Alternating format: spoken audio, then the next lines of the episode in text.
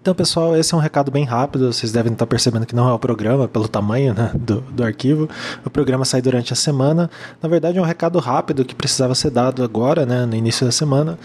Uh, foram prorrogadas as submissões do CID com GIC 2019, que a gente está falando que vai acontecer lá em Belo Horizonte. É, o CID, o Congresso Internacional de Design da Informação, e o CONGIC, que acontece em paralelo, que é o Congresso de Iniciação Científica de Design da Informação. Então, é, você pode ir lá no site sbdi.org.br barra CID 2019 é, e você pode ir lá ver os artigos que você, os resumos que você pode submeter, os tipos, né? Tem os tracks lá, uh, são quatro eixos principais, cinco eixos principais, né? Educação, uh, história e teoria, comunicação, sociedade e tecnologia.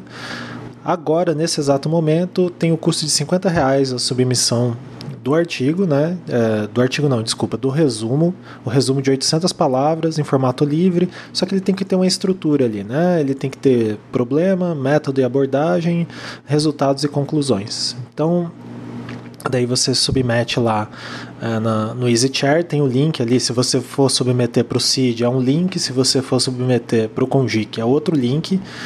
E Daí você escolhe lá o track uh, dos eixos lá, qual que você quer submeter. E depois você vai na, uh, no Simpla ali, na própria página tem ali e dá o realizar a inscrição, que é a submissão do resumo, tem o custo de 50 reais para todos. Né? Uh, coisas importantes, você que fez o TCC no, no último ano aí tem a ver com design da informação, cara, dá uma parada ali, tenta fazer um resumo do teu TCC, conversa com o orientador e submete. É muito importante, assim, é, que não fique guardado.